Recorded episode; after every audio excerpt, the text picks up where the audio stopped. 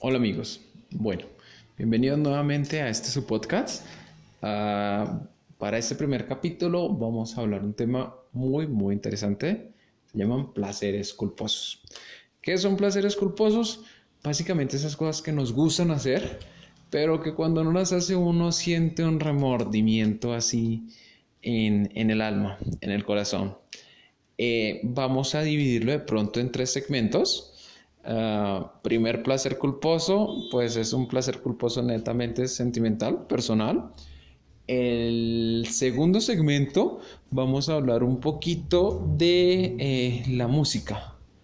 El problema de la música que también puede ser un placer culposo. Y finalmente en temas de placeres culposos vamos a hablar de televisión o películas que definitivamente también constituyen un placer culposo. Espero que les guste y empezamos. Bueno, en espacio de música, de placeres culposos, bueno, debo confesarles, no sé por qué, y hay veces me pregunto, ¿quién se inventó qué tipo de música te puede gustar y qué tipo de música no te puede gustar? O no es correcto que te guste. Entonces sí es, sí es raro. Creo que por eso lo hace culposo. Eh, honestamente, pues sí, soy de la generación pues, que creció viendo videos de MTV. Mm, llámese 98, 99, 2000, 2004, porque ya después ah, creo que se hizo más, más YouTube. Pero no sé por qué, por alguna razón, ah, la música pop me gustó. Me gustó, me gustó desde un principio. Uh, aclaro, no, no tengo nada en contra, pero pues no, nada de boy bands, ni Backstreet Boys, ni nada del estilo. Pero, pero pues sí, sí me gustó, pues Britney Spears, Cristina Aguilera.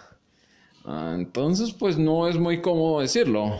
I o sea, alguien en algún lado se inventó que era música de niñas entonces, pues sí, al principio era, era bastante complejo porque no sé por qué, pero tiende a ser como, como una cadena, una cadena de, de, eventos desafortunados.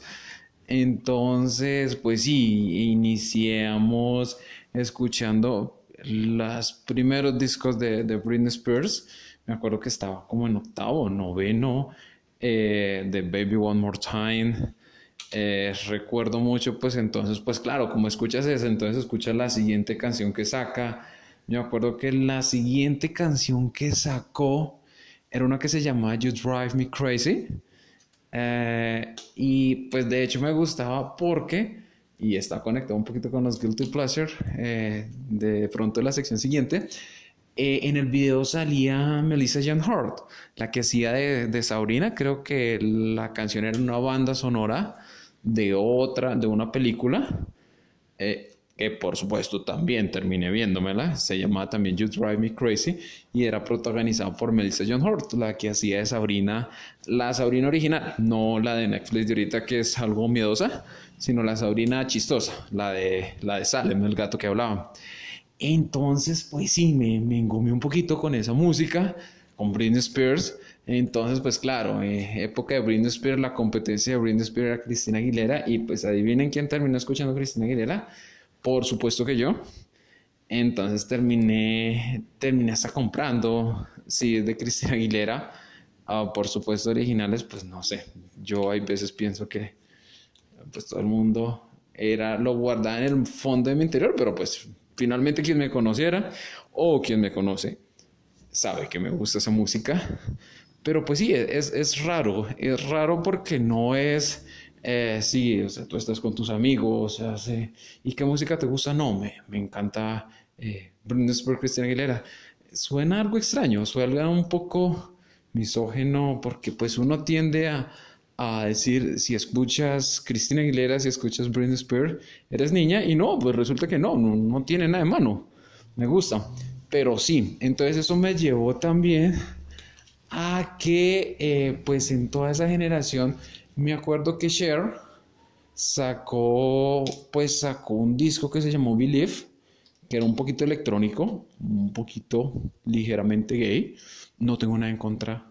De hecho, eh, valoro y ojalá muchos amigos de la comunidad LGTBI Uh, desafortunadamente, pues no, no, no, no, no, no soy parte. Uh, pero, pero pues sí, es un poquito guilty porque uno, pues chiquito en colegio, pues anda con esos prejuicios. Y pues también me gustaba, me gustaba mucho esa canción de Believe. Eh, y creo que había otra más. Y pues la misma historia. Y con eso me pasó algo muy curioso, muy anecdótico y muy chistoso. Porque pues si es guilty pleasure, uno sabe que eso no es algo que le vas a comentar a tus amigos del colegio. Y alguna vez no sé por qué, no, pues metí el CD de, de Cher en mi maleta fui al colegio, pues cuando me di cuenta en el colegio que la tenía, dije, no, imposible. Y no sé por qué changos, detrás mío se sentaba el peladito más montador del mundo, con el otro que era como el más popular, y tenga, abrí la maleta y vieron, y yo no sé por qué los manes tendrían ojo biónico o, qué, y ay, venga, y eso qué, si yo no, sí, de mi tía, no, pero páselo, páselo para ver, yo no, es que es de mi tía se daña. No, pues nada, pues tocó sacarlo y pues sí, que pues honestamente es bobo, es tonto, pero pues uno está en esa en la que es bobo y es tonto y pues claro, ahí, ahí mi guilty pleasure quedó en evidencia, eh, mi música de Cher. Eh, pues adicionalmente a eso, eh, ya pasamos a, a pues un poquito la música también de ese pop en español, llámese Paulina Rubio, llámese incluso Thalía. Tengo en mi mente, pues honestamente no se me viene ahorita ninguna de Thalía, pero de Paulina Rubio sí se me viene a la cabeza esa de, de tu química con mi piel. Entonces, pues sí, realmente el tema de los guilty pleasure de la música es, es cómico, es, es extraño. Ah, más adelante vinieron otros artistas, Guilty Pleasure, Lady Gaga. De hecho, hubo una época en la que yo era, en mi cabeza solo estaba Among the Age of Glory y eh, Ariana Grande. Ariana Grande es... Pero miren que, o sea, si uno verifica la calidad de esta música, pues no es mala, o sea, producir eh, la calidad vocal de cantantes como de artistas como Ariana Grande, pues no es malo, no deberían ser un guilty pleasure, pero lo son. Lo son y, lo han sido en el tema musical, mis guilty pleasures. Bueno, continuando en la sección de placeres culposos, ah, vamos definitivamente a pasar a la sección de películas y de pronto programas de televisión eh, bueno, en películas definitivamente mi gran placer culposo son todas esas películas de parodias. Llámese Scary Movie 1, 2, 3, 4, 5. Todas esas películas que hicieron pues como de parodias, no es una película épica, no es una película de baile. Realmente es, es, es mi gran placer, o sea, las veo, me las repito, me las vuelvo a ver y siempre me gustan. No sé por qué. Eh, realmente si uno se pone a examinar eh, a profundidad son películas superficiales, como quien dice, del humor fácil, del humor eh, barato. Pero, pero no, pero pues yo creo que cumplen el fin de entretener. Mi esposa realmente es muy crítica porque pues hay veces yo le digo, no, mira, veamos estas películas, hagamos maratón de películas de Oscar, algo así de pronto, un nivel más sofisticado, pero pues cuando ve que yo cojo estas películas y hasta que no termino, eh, pues es bastante crítica y, pues dice que es bastante irónico. Porque, pues, ¿cuál será la fascinación en estas películas? Pues no sé, hay veces eh, uno busca películas en las que no tenga que pensar mucho. Eh, busca sencillamente entretenimiento, no busca de pronto una experiencia surreal, cambiar la forma de ver el mundo, entrar en un existencialismo profundo, sino sencillamente reírse y, y pues realmente suele pasar. Eh, la actriz que hace Cindy Campbell, ella se llama, eh, pues de hecho es la que hace Cindy Campbell en, en, las cuatro primeras partes de la película Anne Faris. Eh, me gusta mucho, o sea, siento que transmite pues ese humor, ese humor sencillo, ese humor fácil y que de hecho cuando uno la ve en Lost in Translation, eh, la de Perdidos en Tokio, la de Sofía Coppola, eh, pues sigue haciendo realmente el mismo papel. Honestamente, tú ves a la misma Cindy Campbell, pero pues ahora está en otro lado. Pero pues es chistoso y, y muchas veces también hace falta eso. No, hay veces sí creo que se crean estos placeres culposos básicamente porque entendemos que para tu ser, no sé, intelectual o, verte de una mejor estatus o una mejor posición, pues tienes que hablar de determinados temas. Y resulta que muchas veces el cine es una herramienta de arte, es una herramienta de transmitir mensajes muy poderosa, pero también puede ser una herramienta de entretenimiento. Y está bien el usar las dos, las dos, las dos mecanismos, las dos armas. Hay muchas películas de entretenimiento que pues se me vienen a la cabeza. Pienso en Legalmente Rubia también. Pues, no tiene mayores pretensiones. Pero es agradable, es chistosa. Eh, me acuerdo cuando estaba en la Armada en las diferentes unidades.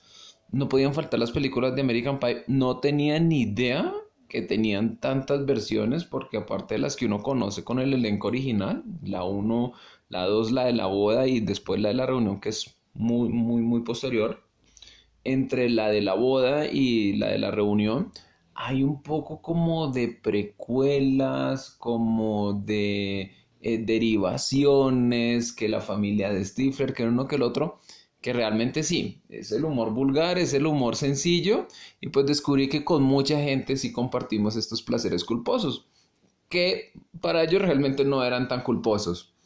En cuanto a series de televisión, bueno, sin lugar a duda, y como la mayoría de los latinoamericanos, no estoy planteando estereotipos, pero seamos honestos, telenovelas.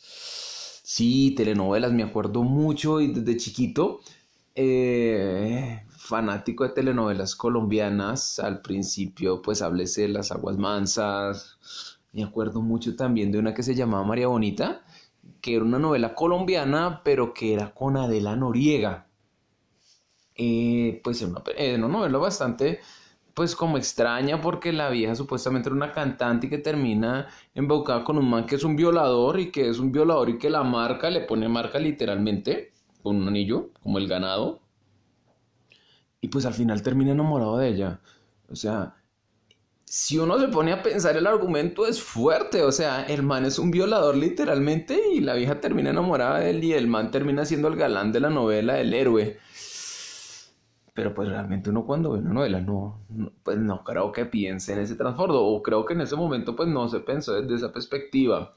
Eh, también las novelas mexicanas. está, pienso mucho cuando llegaba a la universidad, eh, una época en la que mi papá se retiró, espero en algún momento contarles de eso. Eh, llegaba de la universidad y estaban dando, o me acuerdo mucho de la usurpadora. Ah, pero sí, sí, sí, o sea, eso sí da placer culposo porque hasta tenía una compañerita que me molestaba que hay una persona que dice, hola queridita, me habla igualito. Eh, me acuerdo también de otro que se llamaba La hija del jardinero, de otro que se llamaba como en el cine, que pues si uno se pone a pensar, pues son culebrones, culebrones netos. Eh, son historias realmente que no son muy complejas, que de entrada tú ya sabes cómo va a terminar, de entrada sabes que pues la hija del jardinero va a terminar siendo rica y, y que se va a casar con, con el protagonista, porque efectivamente es así. Realmente los giros fuertes en novelas no, no, no, no ocurren de forma tan frecuente. Betty la Fea, desde el capítulo 1 sabíamos que, en cualquier, que, que al final iba a terminar siendo bonita y que se iba a casar con el protagonista. En Café, que es una novela muy famosa colombiana, también sabíamos que desde el momento 1 que iban a girar las cosas, pero en cual, al final eh, la gaviota se iba a casar con, con el protagonista, con Guy Entonces realmente eh, muchas veces son historias planas, pero que te atrapan y te atrapan fuerte. Mm, el remake de Las Aguas Mansas, que realmente Las Aguas Mansas, su versión original, sí es bastante interesante. Eh, cuando la hacen como Pasión de Gavilanes, ah, pues sí es un poquito más plantean un mercado grande, en un mercado mexicano, entonces sí hay muchas cosas que se banalizan pero la versión original sí es como medio miedosa porque había un cuarto y misterioso en donde salía como la mano peluda. Eh, entonces de pronto no era tan predecible. De hecho en la versión de las aguas mansas hay un personaje de las tres hermanas Elizondo que muere.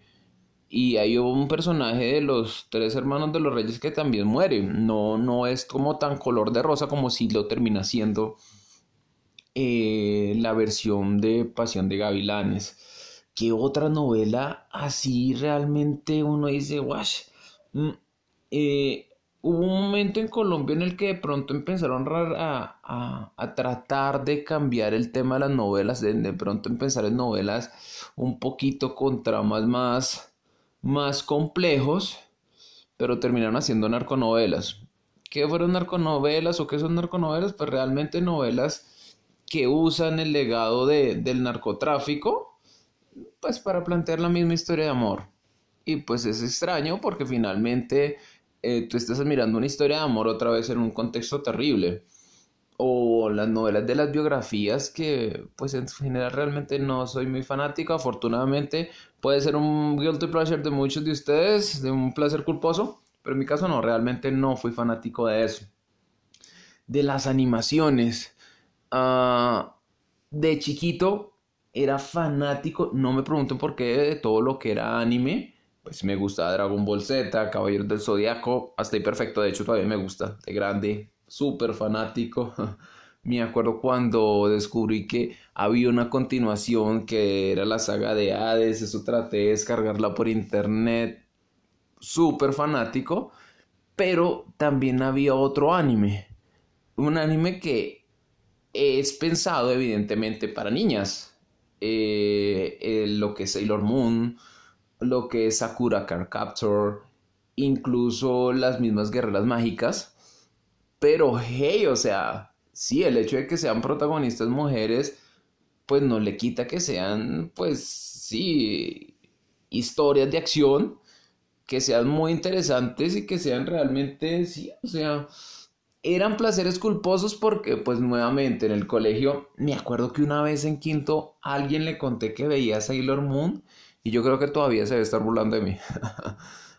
pero, pero no, o sea, pues son prejuicios tontos si uno se pone a pensar.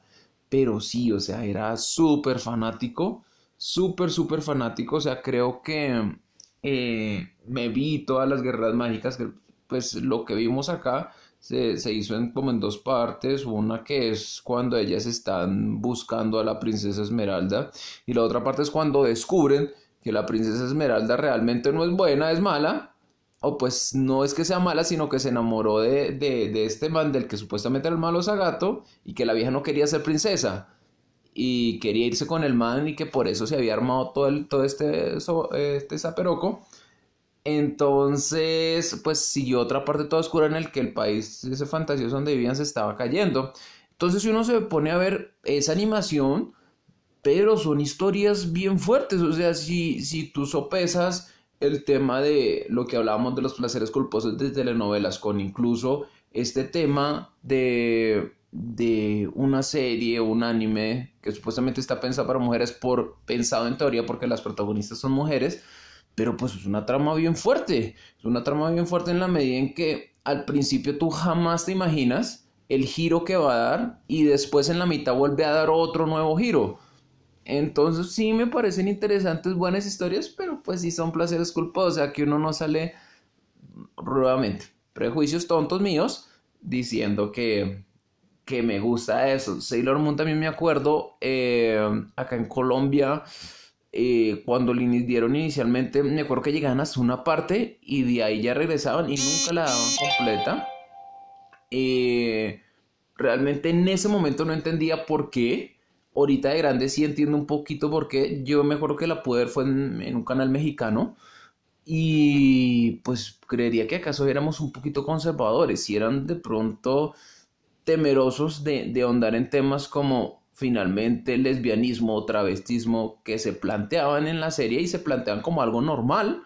Eh, una, había una Sailor Scout mm, que era hombre cuando, y de hecho no fue solo una, fueron varias, que eran hombres cuando estaban, cuando no estaban transformados, pero cuando se transformaban en Sailor Scout se convertían en mujeres. Eh, había una que estaba enamorada de otra Sailor Scout que si bien cuando eran hombre, cuando eran, cuando no se habían transformado, pues era hombre y mujer en teoría, pues cuando se transformaran dos mujeres que se amaban. Entonces creo que, pues sí, y ahorita están volviendo a retransmitir la serie, no estoy seguro si la van a transmitir toda, ojalá que sí, porque siempre somos una sociedad muy mojigata, pero me acuerdo que sí me la vi toda y pues eran temas wash, tesos pero pues sí, o sea, yo no llegaba a comentarle a mis amigos, uy, se vieron el último capítulo de Sailor Moon porque pues estaba en el colegio, uy, no, la, la monta fuerte. Entonces, pues sí, y eh, me acuerdo eso, me acuerdo de Sakura Car Capture. Eh, mm, es otra trama que también es interesante porque finalmente no es la historia en la que realmente se va a acabar el mundo, sino pues es pienso que es una vaina más de tipo psicológico porque finalmente el mundo se iba a acabar en la perspectiva en la que iba a desaparecer eh, de la mente de todas las personas que querían la protagonista, que era Sakura, si, si no lograba pues lo del tema de las cartas y los espíritus esos. Entonces, sí, o sea, fueron placeres culposos porque hasta el día de hoy me atrevo a comentar todo lo que pienso de, de estas series y que realmente uno pues esperemos de pronto en un futuro plantear un, espacio más largo para tratar de estos temas. Eh, pero pues es un son temas que sería hubiesen sido interesantes uno poder salir y hablarlos con la gente pero pues realmente no vivimos en una sociedad de prejuicios y finalmente por eso es que se construyen los placeres culposos. Así se tratan de películas que son entretenidas y que por el simple hecho de ser entretenidas no debería ser un tabú o, no debería ser un, un placer culposo el, verlas o porque se traten de series pensadas para pues un género diferente al tuyo pero con el cual eventualmente te puedas sentir identificado o porque eventualmente se traten de culebrones que tienen el único fin es entretenernos o incluso vernos reflejados como sociedad. Creería que bueno, esta ya sería la parte de, placeres culposos en cuanto a la televisión. Y pues sí me gustaría finalmente pasar a un último segmento que de pronto es más en un ámbito personal. Y son los placeres culposos en cuanto a persona. Cosas que hacemos que muchas veces sabemos que están mal, pero pues lo seguimos haciendo. No se vayan. Bueno, en esta última parte de placeres culposos vamos a hablar de aquellos placeres culposos que realmente pues son muy propios, realmente son muy personales y que van de pronto no de algo que está de afuera, sino algo que está de adentro. Que lo hago son comportamientos que hago que muchas veces no sé si están bien o están mal, pero que sí siento algo de culpa por hacerlos. Y el primero de ellos, el tema del baño. No es que no me guste bañarme, aclaro, pero pues si no lo tengo que hacer, o sea, no lo veo tan imperativo, tan necesario. Entonces sí, sí, sí, lo acepto. Lo acepto, lo acepto y mi culpa. Eh, si tengo la oportunidad de no bañarme un día o de pasar unos días sin bañarme, perfecto. No quiere decir que no me bañe o que de ser necesario, espere hasta que, como en las caricaturas, me salgan mosquitos y, me salga un mito, un mito verde. Eh, pero realmente no, no, no, no es, puede que no sea mi prioridad. Eh, en otro aspecto, eh, sin lugar a duda, la comida. La comida es un placer culposo y es culposo cuando eventualmente ya lo llevas a no un exceso exorbitado, pero pues un exceso es cuando comes más de lo que realmente necesitas. Sí me pasa. De hecho, eh, sí, soy fanático de comer, del buen comer, me gusta eh, sentirme bien con lo que como, me gusta suplir esos antojos, esas cositas que uno dice, uy, qué rico comer en este momento, sucumbo muy fácil ante eso, ya se imaginarán las repercusiones que tiene ello, pero sí, es un placer culposo, y ya después que uno, fue madre, que uno se come su sándwich eh, de esos de 30 centímetros, con tres carnes, con salami, con queso, con salsa miel mostaza. Ya después de que te lo comiste y que eh, lo complementaste con una galleta de macadamia, uy, qué rico, o un esti, ya uno siente la culpa. Ah, miércoles, ¿por qué me comí esto?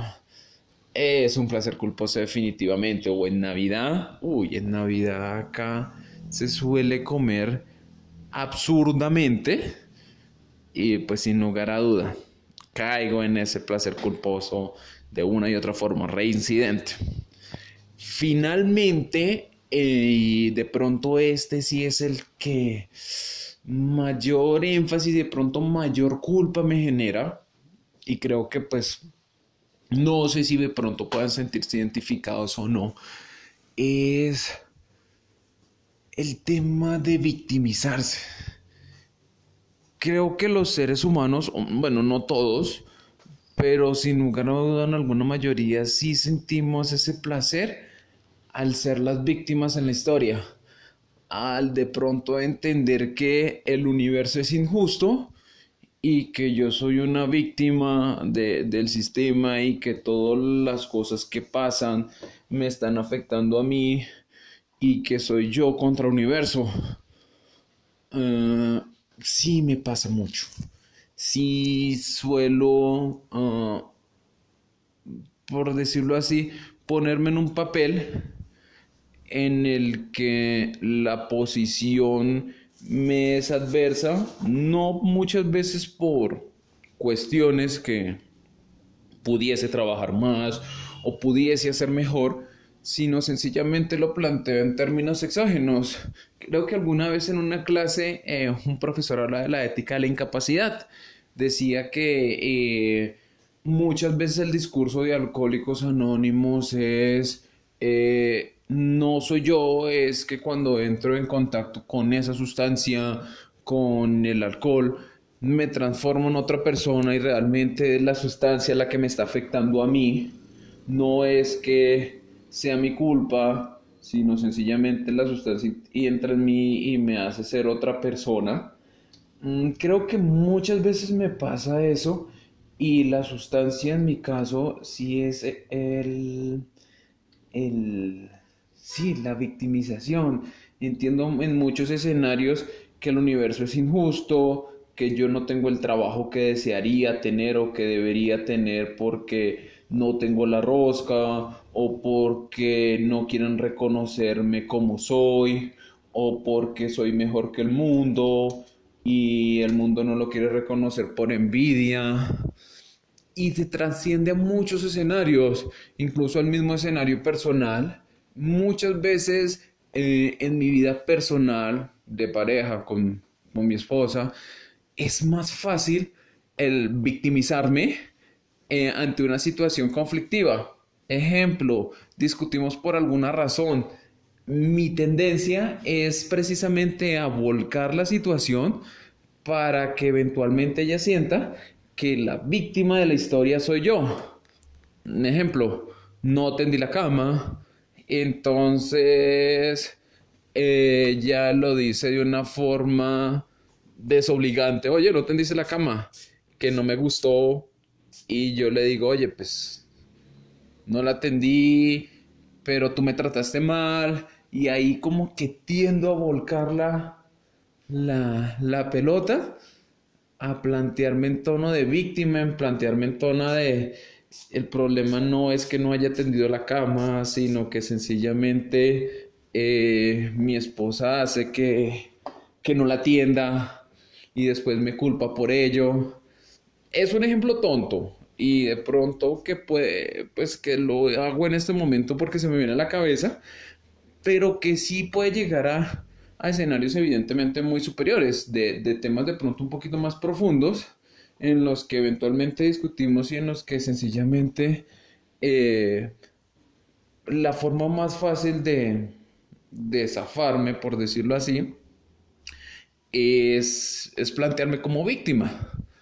Lo sea no lo sea, pero pues sin lugarmente es un placer culposo, pero es bastante culposo en la medida en que finalmente no es algo que me esté ayudando, a diferencia de los que planteamos anteriormente, que sí, pues realmente son placeres culposos, cosas que hacemos, pero que en el fondo pues no hieren a nadie, puede que este tipo de, de placeres, de, de, encontrar placer en, en, victimizarte o en, o en sentirte mejor planteando que no es tu culpa, sino es culpa del universo, no ayudan mucho. No ayudan mucho porque hacen que en alguna medida se enfrasque uno en ello, se enfrasque en que lo de afuera está mal, yo estoy bien, eh, te estanques en lo que eres, no identifiques de pronto esos momentos como opciones de mejora, como opciones de decir, oye, sí, es saludable plantear esos acuerdos en los que yo tiendo la cama y, no estoy afectando a nadie y si estoy, y si estoy contribuyendo. Entonces, eh, es difícil y es difícil cuando pues dejas pasar mucho tiempo y se convierte en tu arma de defensa.